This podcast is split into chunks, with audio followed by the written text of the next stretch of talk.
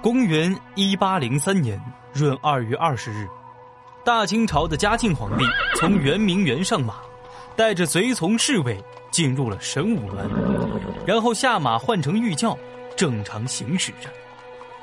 这一切看似非常平静，跟随在皇帝身边的侍卫们稍稍有些放松。这地方可是大内禁地呀，宫外有重重防卫，能出什么事儿呢？可就在电光火石之间，突然，从神武门西厢房南墙冲出一位大汉。嘉庆皇帝身边的侍卫们还没来得及反应，一时之间，那人已经跑到跟前，拉近距离，大家才看到，此人居然带了一把短刀，他要行刺。说时迟，那时快，跟在嘉庆教旁的定亲王绵恩立刻感到来势不妙，迎上前去阻拦刺客。不曾想，这位大汉来势凶猛，举刀便刺。定亲王的衣袖被扎破，却没能拦住此人。皇宫生变，大内遇刺，刺伤侍卫，扎破亲王衣服，而且刺客距离嘉庆皇帝的御轿已经很近了。这件事情立即引起了朝廷内外的巨大震动。到底是谁在背后指使？行刺的人他又是谁呢？他又是如何躲过层层攻进的？咱们今天这期节目就跟大伙儿好好聊一聊嘉庆皇帝遇刺案。给历史加点趣味，让趣味更加详实。这就是咱们的，这就是咱们的圣人，请卸妆。圣人，请卸妆。卸妆看历史，观点更清晰。各位好，在下独孤家向您请安了。今天嘉哥啊，化身破案专员，跟大家讲述这起清朝有名的皇帝遇刺案。清朝一共有两位皇帝获此殊荣啊，一位是雍正，另外一位就是嘉庆。雍正那起案件呢，至今真假未可知，所以嘉庆皇帝呢，在清朝历史当中，皇上遇刺榜单上排名第一，哈哈，不用掌声，谢谢。接下来呢，咱们把时间线拉回到案发现场。从行刺之人来势汹汹的步伐和动作来看，肯定有一些武功根底，而且轻松避过定亲王，目的很明确，就是直奔嘉庆本人。就在此时，跟随皇帝的固伦额驸马亲王拉旺多尔济、御前侍卫巴丹多尔济等五人一齐奔出，拦住去路，与刺客展开搏斗。这些跟班侍卫啊，可都是一等一的高手。可刺客却身手极为敏捷，以少敌多的情况之下，竟然还把侍卫丹巴多尔济身上扎伤了三处。但最终，双拳难敌四手，侍卫们以数量优势将刺客生擒。奇怪的是，对于这次的行刺案件，嘉庆皇帝本人却表示：“哈哈，朕啊，当时在轿子里边，不知道此事啊。”什么？呃，有人要行刺朕？咱们这位皇帝啊，那真是装糊涂的高手。刺客当时距离他也就是一箭之地，打斗声音肯定听到了。任何一个皇上呀，对于行刺这样的事情都极其敏感。比如说汉高祖刘邦逃命的时候，老婆孩子都顾不上，你说他是真忘了吗？是害怕危险不想救？嘉庆是真的没听到吗？他是选择性耳聋加选择性失忆，这件事情如果他承认啊，比较丢人。堂堂一国之君在皇宫之内被行刺，威严何在呀？所以说呀，皇上想低调一点，把这事儿赶紧处理了再说。可见谁的人生都不容易呀，皇上想发火也得憋着。嘉庆皇帝的处理方法是，案发之后呀，他先让军机大臣会同刑部严格审讯要犯。但是结果就是四个字儿，毫无结果。接着呢，嘉庆皇帝心里不信啊，怎么可能一个毫无目的的人来行刺朕呢？不行，肯定有问题。他又下旨，此案呢，派这个满汉大学士各部尚书，并原派之军机大臣会同刑部严加定罪。终于在严刑逼供之下，刺客开口。根据口供，刺客名叫陈德，四十七岁，北京人。父母呢给大家族当差，因为主家迁到山东，陈德自幼呢便和父母一起到了山东。成年之后，他也选择了跟父母同样的工作，给富贵人家呀当差。父母去世之后，陈德在乾隆末年来北京投靠亲戚，先后给五户富贵人家当过差。那案发前后呢，陈德先是从粤海关回京的官员家里当了五年的厨子。本来呀，漂泊的日子总算是平静下来了，可生活的不幸又找上了他。这一年，陈德妻子病逝。八十岁瘫痪的母亲和两个还没有成年的儿子都需要他来照顾，日子呀是越过越艰难。一直到本年二月份，主顾家里呢嫌弃陈德是吃饭的人多，能干活的人少，把他们一家子赶出门外了。陈德自己也说呀：“唉，我们这一家人啊，被赶出来之后，生活是无依无靠。”整天呀，就指望着亲友接济，前前后后不知道搬过几次家，可一直找不到差事。唉，就从那个时候啊，我萌生了想死的想法。所以，当月十八号，陈德把自己十五岁的长子陆儿从雇主处叫回来，团聚了一两天之后，准备自寻短见。可陈德转念这么一想，哎。我这样走了，悄无音讯的，岂不是无人知道？岂不枉自死了？于是，陈德决定，临走之前得轰轰烈烈的做一件大事儿。那什么事儿最轰轰烈烈呢？陈德脑门一拍，就想到：我行刺完皇上，我再走呀。所以在当月二十号的清晨，陈德带着长子陆儿出门。这儿子就问他说：“哎，爹爹，咱们去干嘛呀？”陈德随口说了一句：“呃，爹啊，带你找一个做工的人家。”可陈德的神情明显不对，他怀揣短刀，先去酒店喝了两碗酒，然后带着大儿子从紫禁城的东华门混进了皇宫。这路上的儿子又问：“爹，你要去找什么人啊？咱们怎么就上宫里来了？”陈德。沉默了一会儿，忽然啊，他说自己一会儿就要死了，儿啊，到时候你可千万别认尸。这句话可把儿子吓了一跳，在孩子的一再追问之下，陈德只好说：“哎呀，一会儿你就知道了，你不要管。”此后，父子从宫内夹道来到了神武门，在准备迎驾的地方等待着。之后呀，就发生了。行刺皇帝之案，陈德的儿子见形势不好，马上逃走了。但是没过多久，也被追拿归案。面对这样的供词呢，嘉庆皇帝和各位大臣明显不满意。哎，你一个失业的厨子，生活再艰难，你没有必要行刺皇上吧？这种诛九族的事情，那再傻的人他也能想得到，何必牵连自己的孩子呢？而且没人主使，没有帮凶，怎么可能嘛？更何况，皇上的行动时间他为什么会如此清楚？皇宫的守卫极其森严，陈德又是如何混进去的？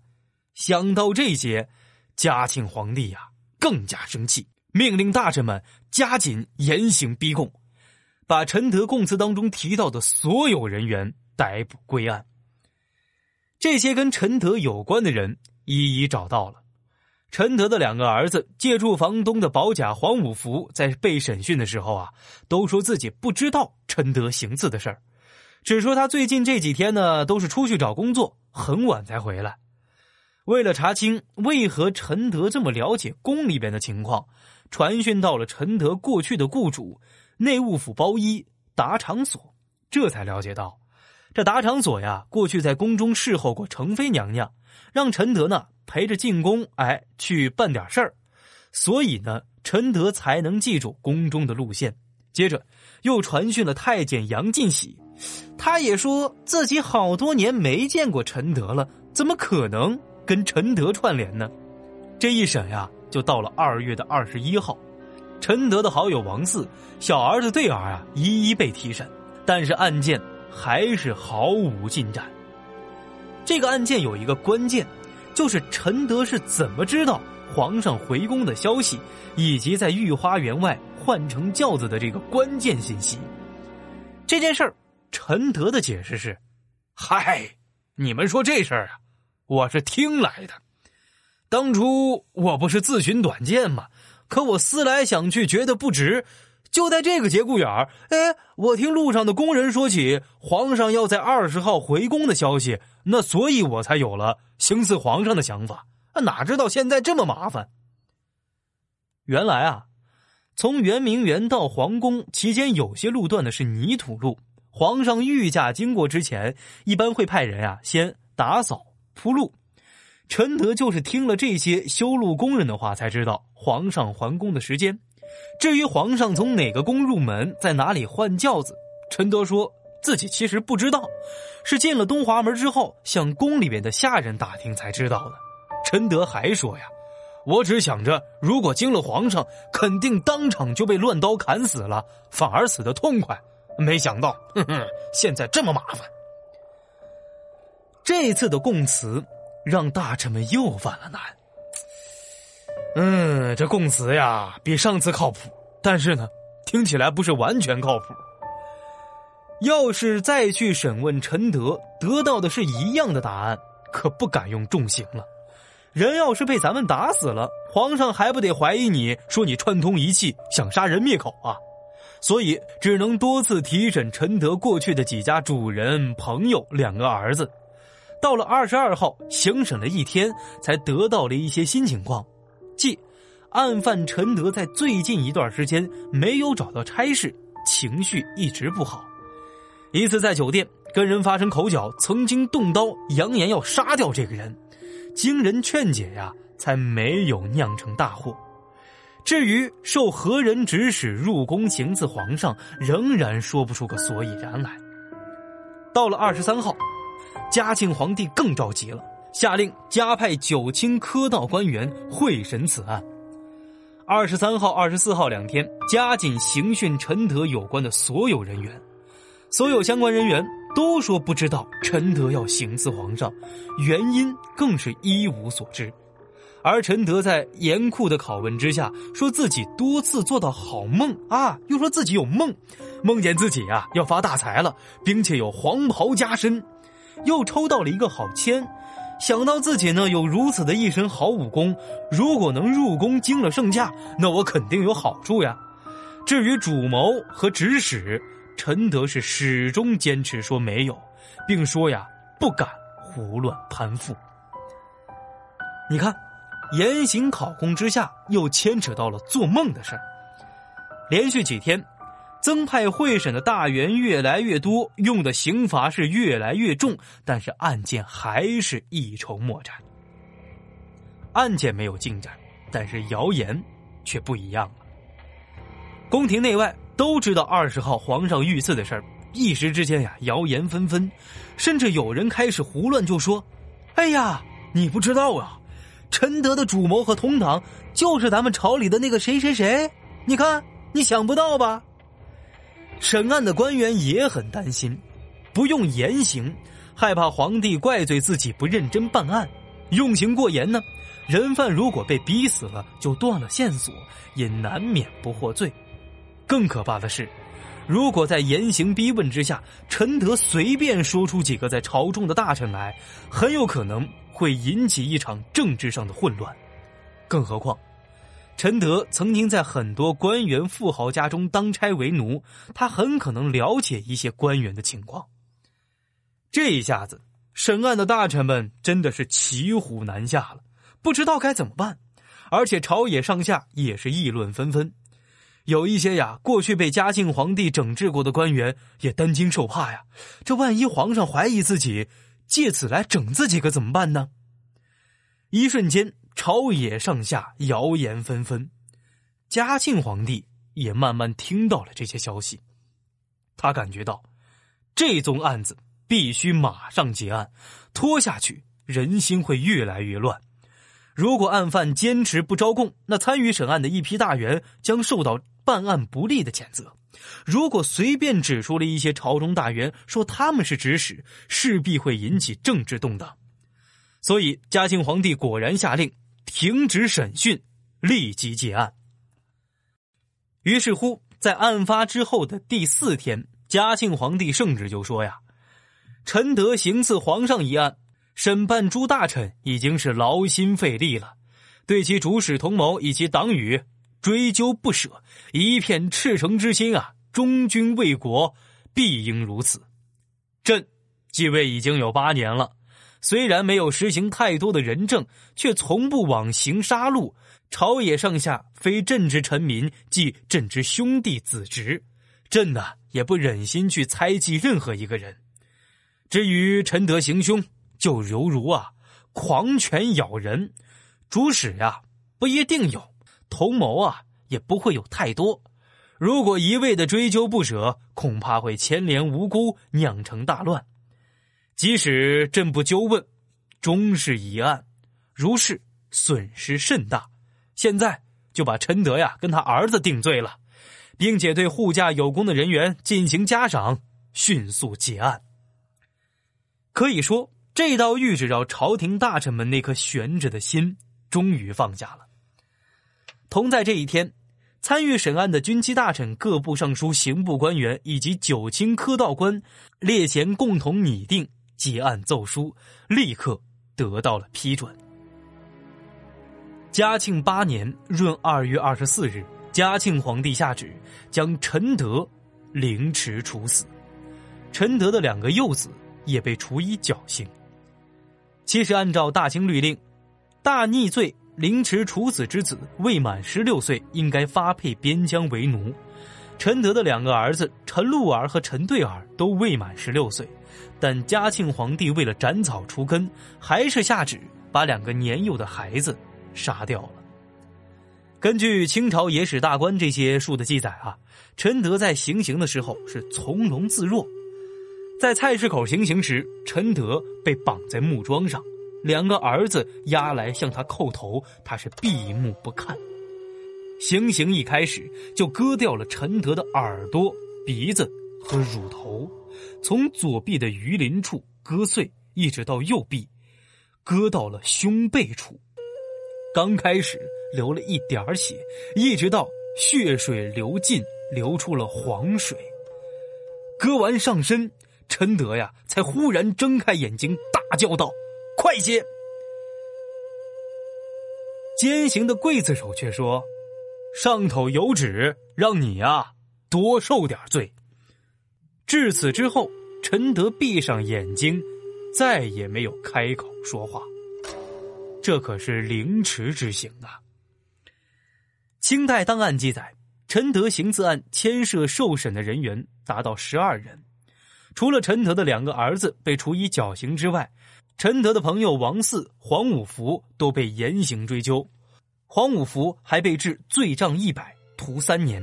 故宫神武门东西两边的护军张京、贤福、瑞庆、护军统领阿和宝、长清河护军校护军等六十多人，以失察之罪，分别被发配热河披甲当差、革职、降级、罚俸、加事等处分，将当班的肃亲王永熙、副都御史万宁、副都统萨敏等交宗人府及各该部议处。可以说，从上到下，所有的相关人员都进行了重罚。御前大臣定亲王绵恩、固伦额驸拉旺多尔济两人，因为救驾有功，赏赐给御用卜卦，封他们的儿子为贝子和辅国公，赏前亲门侍卫巴丹多尔济为贝勒，在御前行走。扎克塔尔等几人也都得到了封赏。陈德这次看似随机和无理的行刺嘉庆皇帝案，引起了朝廷的惶恐。嘉庆皇帝嘴上不说，可心里呀是真着急了。此事之后，加强了包括圆明园、热河行宫、木兰围场等处的禁地警戒。案子是结了，可嘉庆皇帝的面子也找不回来了。一个下层奴仆竟然能堂而皇之的拿着刀子出入后宫，简直是天下奇闻。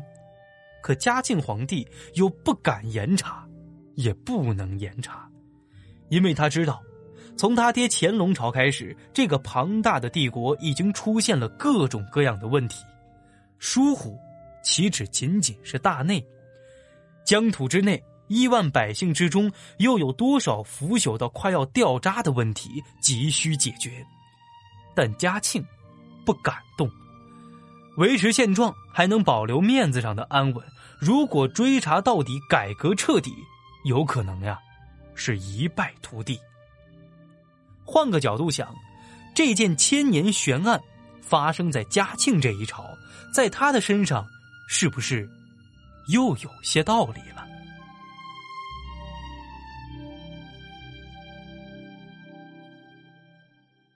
感谢各位收听，这就是本期节目的全部内容。我是你的独孤小家哥刘佳。如果觉得节目做的还不错，希望您转发、评论、点赞、打赏。可以关注我的新浪微博“一枚电台家”，家是嘉宾的家。也可以关注我的个人微信号“独孤家”的全拼加上六六六。有任何历史问题想跟我聊天的，都可以在微博、微信找我私信。我是刘佳，咱们下期再见。